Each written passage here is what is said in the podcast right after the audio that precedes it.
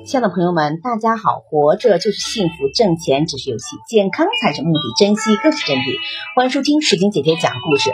今天的故事名字叫《在变化中粉碎困难》。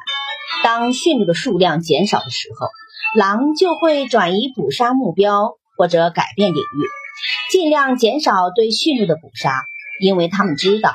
在驯鹿数量急剧减少的情况下，继续捕杀驯鹿，就很容易造成驯鹿的灭绝。以后它们就再也不能捕食到驯鹿了。由于某些不确定的因素，自然界的某一种物种就会突然减少。这些因素也包括过度捕杀。驯鹿是狼群非常喜欢的食物，捕猎起来也比较容易，所以驯鹿经常是狼的盘中餐。但问题出现了，由于狼的过度捕杀，驯鹿的数量一天比一天少。狼群对捕食对象的选择体现了它们灵活变化的智慧。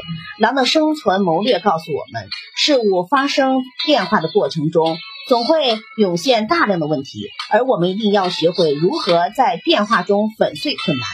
在遇到困难的时候，我们需要做的就是及时换个思路，多尝试几种方法。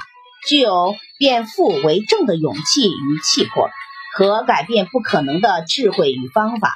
相信困难只能成为你的一块磨砺石，而非是拦路石。